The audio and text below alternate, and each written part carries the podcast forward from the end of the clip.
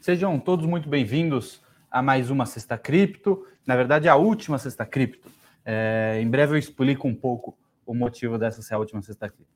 Meu nome é Pedro Deluca, é, gostaria de convidar todo mundo a participar, mandar seus comentários, sugerir temas, enfim, enquanto a gente faz um recap, né, um review dessa, uma recapitulação dessa última semana de cripto. Beleza? Começar falando um pouco sobre o mercado.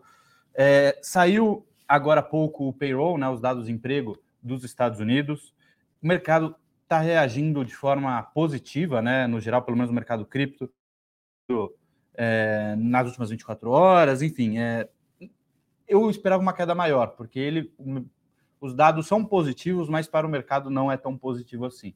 Mas, enfim, vem tendo uma queda quase insignificante, nas 24 horas ainda tem uma alta é, boa, é, BTC nas últimas 24 horas subiu 3%, Ether subiu 5,1%, né? Nos últimos sete dias lateralizou bastante, o BTC ficando em 1,1% e o Ethereum ficando em 3,7% de alta, ambos.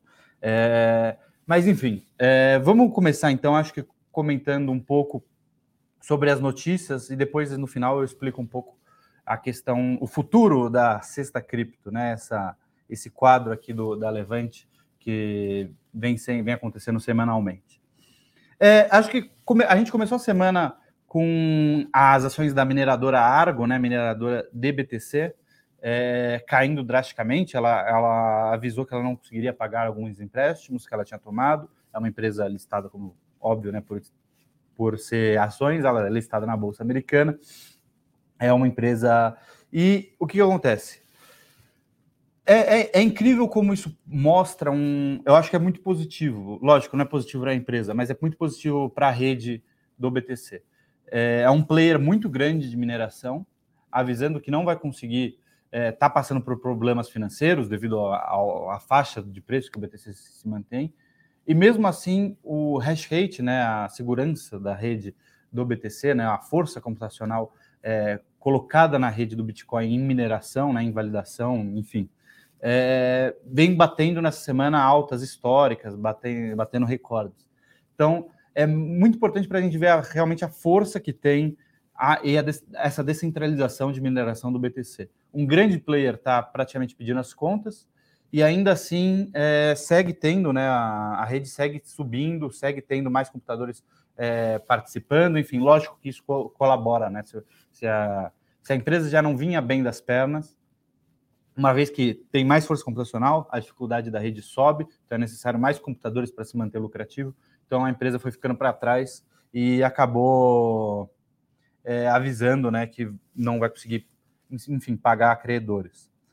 Outro assunto que é interessante a gente comentar.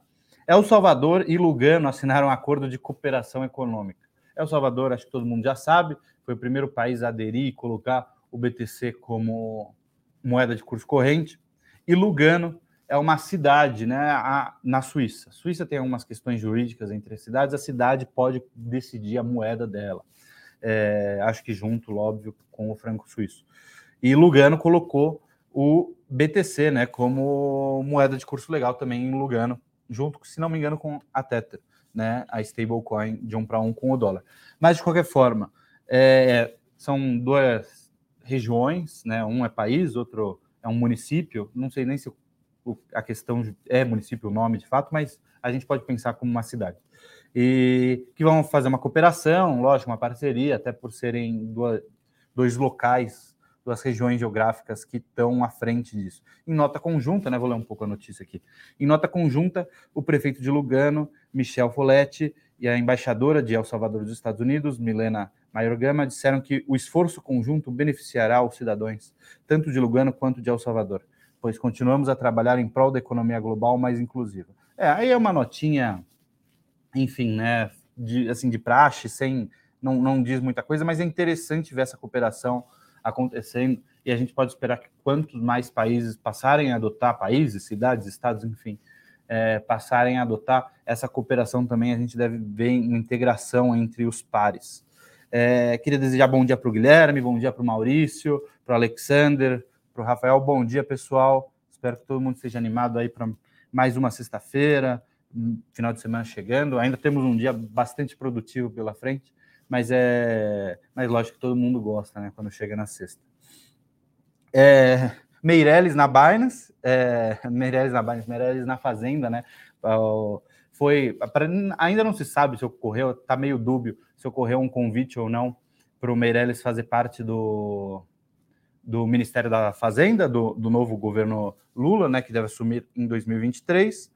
A gente sabe que o Meirelles, a gente conhece ele como conselheiro da Binance. Estou brincando, não vou resumir o, o currículo do Meirelles a isso. Mas é engraçado, saíram algumas notícias né, com essa. Conselheiro da Binance é cotado a cargo de ministro da Fazenda no Brasil.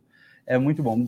Lembrando né, que, o, que o Meirelles foi convidado a ser conselheiro da Binance e, aceitou, ele é conselheiro de fato da Binance Global. O motivo da Binance chamar ele pouco importa, muito provavelmente pela influência que ele já tinha dentro da política no Brasil, né? A Binance quer se manter no Brasil. Eu vou até comentar aqui algum, alguns comentários que fez que o Cizi, o presidente fundador da, da Binance, fez com relação ao nosso mercado. É, com o Twitter, aliás, o, tem tido essa notícia, eu vou entrar mais a fundo em breve, mas o Twitter foi comprado, de fato, pelo Elon Musk, já comentei na semana passada, toda a, a questão que o Twitter é pró pró cripto, tem um trabalho que já vinha fazendo com integração de NFTs, enfim, e aí com o Musk, que é uma figura é, bastante ativa no mercado cripto, a gente imagina que tem, vai ter uma cooperação, uma integração de Web3 e Twitter cada vez mais prolongado. E aí a gente lembra que o CZ também diz ter participado, né? Ele apoiou, enfim, talvez financeiramente, ainda é um pouco dúbio isso, a compra do Musk da, pelo Twitter. Aí vamos falar um pouco de hacks. Ocorreu um hack na Gala, aparentemente, né? E também um hack na Deribit.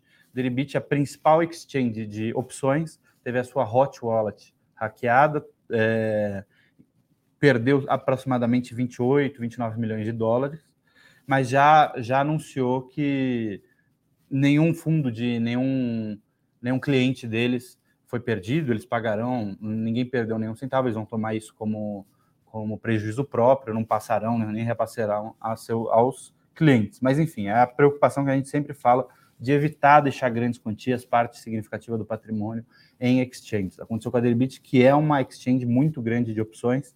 Imagina, é, lógico, que quanto maior a exchange, maior é o prêmio para o hacker, mas também, por isso mesmo, maior a segurança que a exchange acaba fazendo. Mas não existe nenhuma garantia, a gente sabe disso. Por isso, de novo, sempre muito importante manter os seus fundos fora das exchanges, não é, deixar em cold wallets e afins.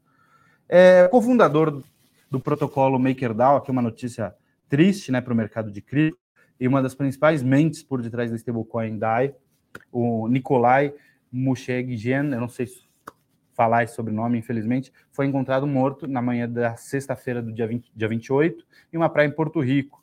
É uma notícia triste, enfim, é, não vou ficar especulando é, motivos da, da morte, se foi uma morte infeliz, alguma coisa que aconteceu, né? A, o departamento de polícia disse ao veículo que aos veículos da região, né, que ele foi o desenvolvedor de 29 anos foi arrastado por correntes marítimas na praia próxima ao hospital Ashford, na região do condado em San Juan. Mas acontece que ele tinha feito algumas um, tinha feito algumas acusações é, recentemente a pessoas poderosas, enfim, e, e, ele tinha avisado. Ele disse que ele estava sendo vinha sendo perseguido. Ele disse pela CIA, pela Mossad, enfim, e outras é, organizações por trás dele, porque ele teria encontrado informações que atrapalhariam uma, pessoas da elite. Enfim, não vou ficar especulando, acho que não é momento de especular em cima se ele de fato morreu nas correntes marítimas ou o corpo dele foi colocado lá, né? Ele foi fundador da MakerDAO, ele participou do, da proteção das guerras DAO, né, que o pessoal fala, foi um problema muito significante que teve na rede Ethereum na época. Não foi na rede Ethereum, mas ele impactava a rede Ethereum como um todo, porque foi no DAO, é, o DAO, que é o nome, foi o, o, primeiro DAO, não sei se foi o primeiro, mas é o mais conhecido.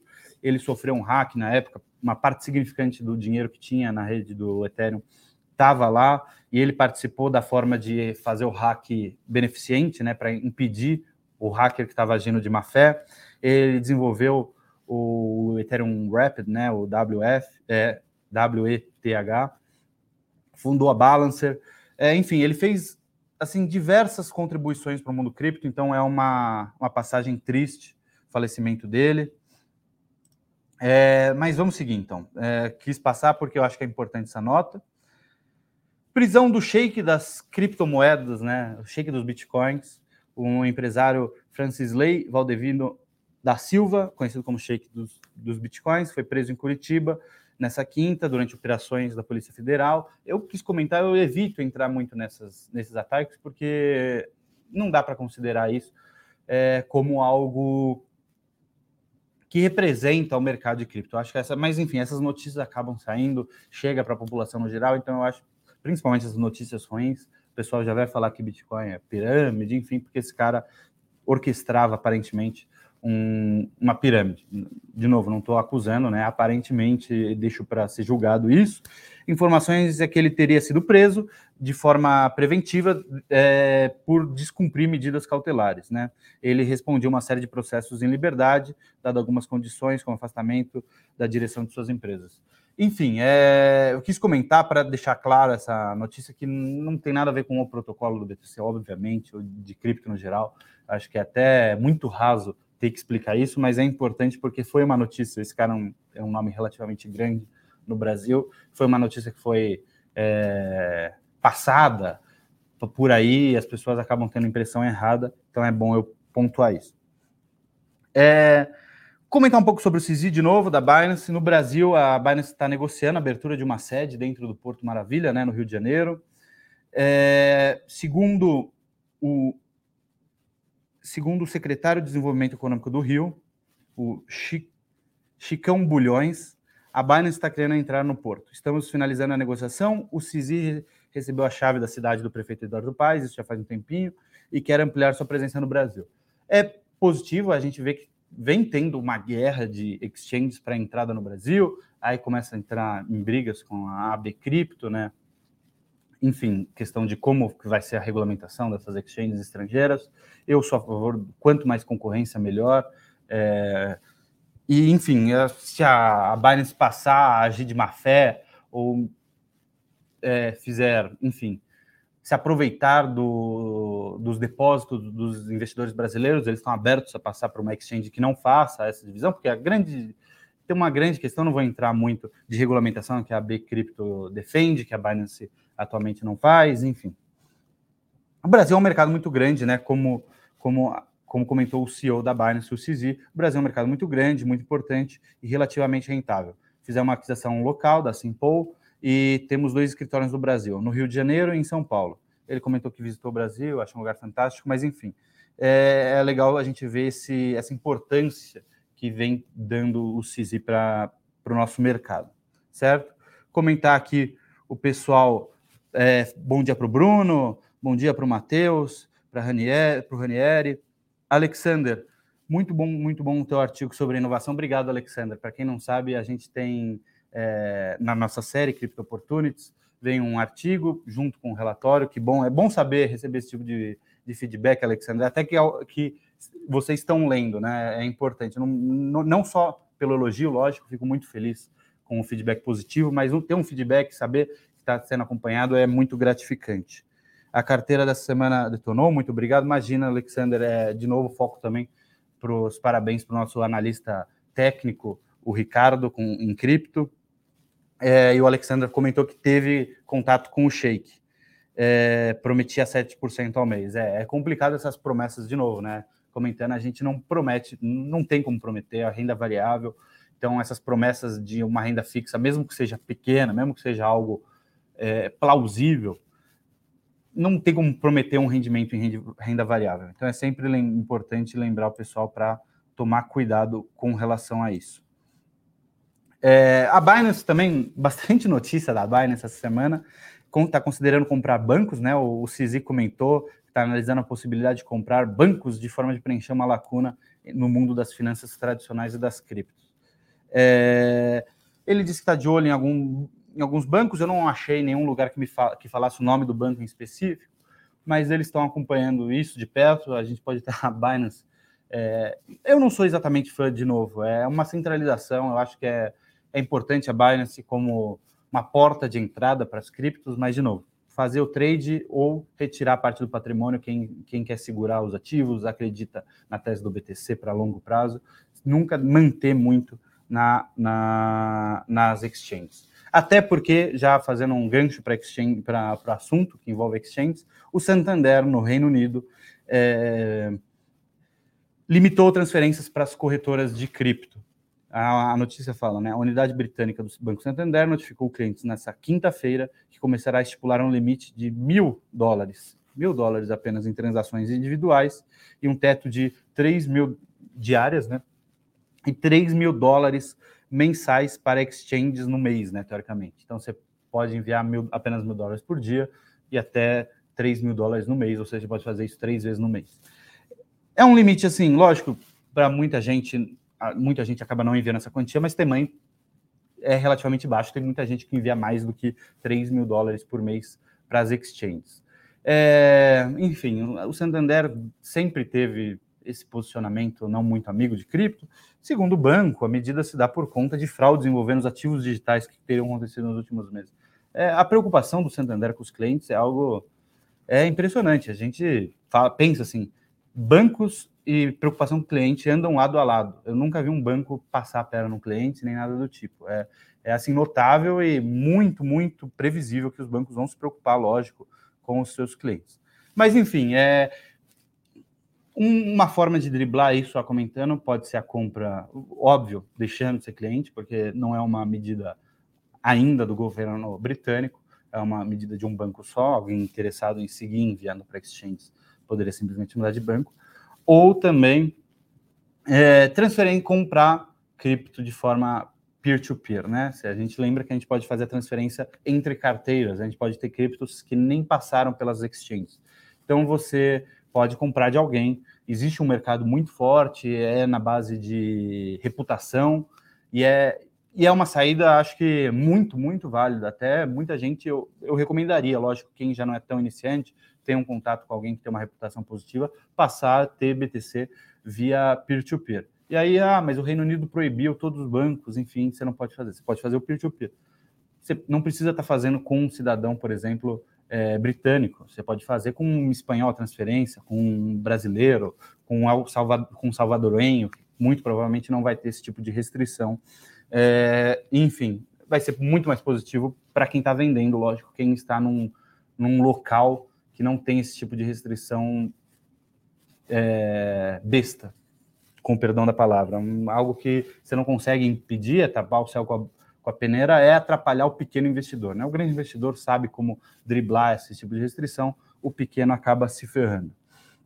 Então, pessoal, é, comentando um pouco sobre a Sexta Cripto, essa é de fato a nossa última Sexta Cripto. Queria agradecer muito a participação de todo mundo. Não se preocupem, é, teremos teremos uma a partir da segunda-feira que vem já. É, então, daqui a dois dias, né? Temos sexta, é, sábado, domingo, segunda-feira já a gente passará a entregar de forma gratuita também, sem necessidade de assinar o nosso relatório, uma live semanal. Passará a ser na segunda-feira à noite.